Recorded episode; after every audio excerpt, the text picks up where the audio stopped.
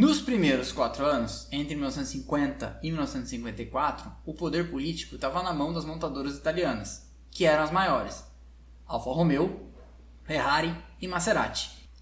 A Alfa Romeo era o maior grupo industrial da Itália. A Ferrari, menor, ganhava tudo em Le Mans. E a Maserati tinha o então campeão Romano Fangio.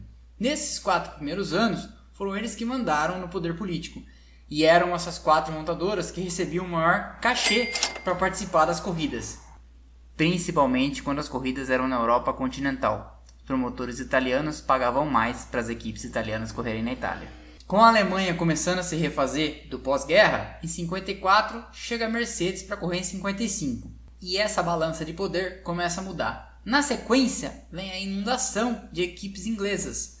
Cooper, Lotus, BRM, Van Hal e a ERA, que era English Racing Automobile. Essas equipes inglesas forneciam carros pelas mesmas e para os pilotos privados e clientes. Então, em dado momento, 80% do grid era composto por carros fabricados por eles. Então, nascia ali uma insatisfação por parte dos construtores ingleses de por que, que nós, que temos 80% do grid, recebemos menos que esses caras que só têm dois carros. Os consultores ingleses foram se enchendo de razão, porque não era só o fato deles terem maior número dentro do grid, eles também estavam ganhando tudo. Com o motor traseiro e pequenininho, Climax e depois o Ford Cosworth DFV, eles deixaram a Ferrari comendo poeira e a Ferrari só voltou a vencer quando o Enzo Ferrari deu o braço a torcer e em 61 topou instalar um motor traseiro nos seus carros e o Phil Hill foi campeão. Mas a Ferrari sempre foi, e até hoje, muito resistente a mudanças. O Enzo Ferrari chegou a dizer que a aerodinâmica era papo de quem não sabia fazer motores. Mas na cabeça dele isso tinha uma certa lógica. Ele usava carros com motores dianteiros em Le Mans e não fazia o menor sentido passar o motor para trás nos carros de Fórmula 1 e ter que fazer chassis específicos para as duas coisas. Isso era muito caro e ele não queria fazer, queria aproveitar a mesma plataforma para correr nas duas categorias. Mas, como eu falei, ele teve que dar o braço a torcer, senão nunca mais ia ter ganhado das equipes inglesas. Essa briga política, aliada à insatisfação financeira de por que, que as equipes inglesas recebem menos que a Ferrari, foi percebida de longe por um cara que já tinha tentado a sorte como piloto e era vendedor de carros. O nome desse cidadão, Bernard Charles Eccleston. Conhece? Pois é, provavelmente a gente não estaria aqui falando de Fórmula 1 se não fosse por esse cara. O Eccleston percebeu que desunidas as equipes inglesas nunca iam ter força suficiente para negociar com os promotores dos grandes prêmios. Aliás, é bom explicar isso. As equipes individualmente conversavam com os promotores dos grandes prêmios. Chegava lá a Lotus e falava: Olha, eu quero participar do seu grande prêmio, mas eu quero 100 mil libras. O cara falava: Tá bom, 100 mil libras. Chegava a BRM: Olha, eu quero participar do seu grande prêmio e eu quero 100 mil libras também. O cara falava, ah, mas ano passado você não foi muito bem, o pagou 80. E a EBRM falava, putz, tá bem. E aí isso acontecia com a Cooper, ia acontecer com a Tyrrell, ia acontecer com todos. Com a chegada dos patrocinadores e com a chegada um pouco depois da televisão, as cifras começaram a aumentar e o trabalho de negociação começou a ficar pesado demais. E o Eccleston começou, devagarzinho ainda, quando ele era dono da Brabham, no começo dos anos 70, a costurar na cabeça dos donos das equipes Frank Williams, Ken Tyrrell, Ted Meyer, que era o dono da McLaren, Colin Chapman da Lotus e todos os menores, que ele tinha que ser o cara que ia representá-los perante os organizadores dos grandes prêmios e perante as redes de televisão. Mas tinha um problema. O Eccleston só falaria em nome das equipes inglesas, porque a Ferrari não estava nem aí. A Renault não estava nem aí. A Alfa Romeo, que estava voltando para a Fórmula 1 no final dos anos 70, também não estava nem aí. Então começa uma queda de braço longa que durou alguns anos e resultou em greve dos pilotos e em boicote dos construtores ingleses ao Grande Prêmio da Itália de 1982. Aquele Grande Prêmio da Itália de 82 disputado em San Marino, que teve uma sangrenta batalha entre Didier Pironi e Gilles Villeneuve de Ferrari. Aquela corrida foi disputada sem os construtores ingleses. E ainda assim foi uma grande numa corrida. A união dos construtores ingleses deu origem à FOCA, a Formula One Constructors Association. E a grande briga só acabou quando a Ferrari topou fazer parte da FOCA. E obviamente só aceitou fazer isso quando enfiou na goela de todos os outros construtores que ela, a Ferrari, ia receber mais, porque afinal de contas ela era a Ferrari. Cabe aqui uma notinha de rodapé. O Bernie Eccleston foi tão hábil em costurar esse acordo primeiro com os construtores ingleses que em 77, quando a Brabham surgiu com o Fan Car, o carro com ventilador na traseira, que sugava o ar debaixo do carro para melhorar o downforce, em que se mostrou um carro invencível com Nick Lauda vencendo a prova de estreia da máquina em Understop na Suécia, o Corey Chapman disse que ia protestar contra o carro. O carro foi para o escrutínio dos fiscais e o carro foi considerado legal pela FIA, porque o Gordon Murray, engenheiro, já tinha feito a checagem necessária com os delegados e a FIA declarou que o carro era legal. O Colin Chapman, que viu que não teria a menor chance de disputar vitórias contra o carro da Brabham, chamou o Bernie Eccleston de lado e disse o seguinte: Ok, o seu carro é legal e você vai ganhar todas as corridas, mas eu não assino mais aquele documento que ia te dar direitos de negociar em meu nome com os promotores das corridas e com as redes de TV. Sabe o que fez o Bernie Eccleston? Pois é, mesmo tendo vencido na Suécia com o carro, ele deixou o projeto de lado e a Brabham voltou a correr sem o Fan Car, muito a contragosto do Gordon Murray, criador da obra de arte, e do Nick Lauda, piloto que teve que reaprender a correr com o carro e que venceu logo na estreia com esse carro.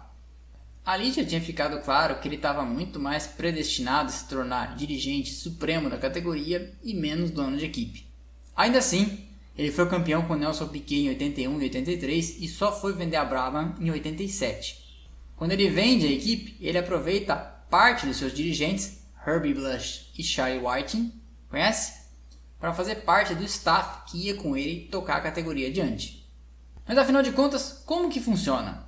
Bom, imagine a Fórmula 1 como uma empresa, como de fato ela é, hoje em dia ela chama FOM, Formula One Management, e essa empresa negocia com as redes de TV de vários países do mundo para que as corridas sejam transmitidas por um determinado valor pelo ano corrente. Estamos no ano de 2021 e eu vou falar valores aproximados. A Fórmula 1 cobra, por exemplo, 50 milhões de dólares para transmitir as suas corridas ao longo do ano de 2021 no Brasil. Vem a rede de TV X e fala: Ok, eu pago esses 50 milhões de dólares. E o mesmo vai acontecer no Chile, na Argentina, no Paraguai, no Uruguai, em todos os países da América do Sul, em todos os países da América do Norte, e na Europa, e na África, e na Ásia, e na Oceania. O bolo somado disso chega perto, dizem alguns, de um bilhão de dólares. Esse valor soma-se ao valor dos patrocinadores globais da Fórmula 1, por exemplo, a Rolex, a DHL, a Heineken, aquela petroleira da Arábia Saudita, a Aramco, e por aí vai. Vamos dizer então que esses patrocinadores globais coloquem juntos mais 300 milhões de dólares. Então nós temos 1 bi e 300. Além disso, tem outra receita, que é a receita dos promoters fee, ou seja, a taxa do promotor. A Fórmula 1 cobra de cada localidade em que ela corre um valor determinado. Por exemplo, 50, 30, 60, 70 milhões de dólares, a depender da praça. Esse valor cobrado também vai para uma caixa total e vamos dizer que isso some mais 500 milhões de dólares. Então, esse 1.800 é o valor da receita global da Fórmula 1. As equipes vão ficar com uma parte disso e esse valor é distribuído de acordo com algumas camadas. Na primeira camada, todas as 10 equipes atuais recebem uma soma igual, vamos dizer 30 milhões de dólares. Na segunda camada, elas recebem um percentual que é variável de acordo com a posição no campeonato de construtores. E existe uma terceira camada, uma camada especial em que tem uma soma a mais que é paga a Ferrari, porque a Ferrari é a Ferrari, e outras equipes que toparam fazer parte de um grupo, vamos dizer assim, histórico de equipes como a McLaren, a Williams, a Red Bull e a Mercedes, por fazer parte, vamos dizer assim, da elite da Fórmula 1. Ficam fora desse grupo e não gostam nada disso a Alfa Romeo, a Haas, a Alfa Tauri, a Renault e a Racing Point, atual Aston Martin. E essas equipes, como por exemplo a Renault, não gostam nada disso, porque pensam da seguinte forma: puxa vida, eu sou uma montadora, invisto bilhões aqui e não tenho peso suficiente para conseguir acesso à terceira camada de dinheiro, porque afinal de contas é de dinheiro que estamos falando? Pois bem, é mais ou menos assim que funciona. E só se chegou a esse formato organizado, lembremos, por causa do trabalho do Bernie Eccleston ao longo de 30 anos cuidando desse negócio.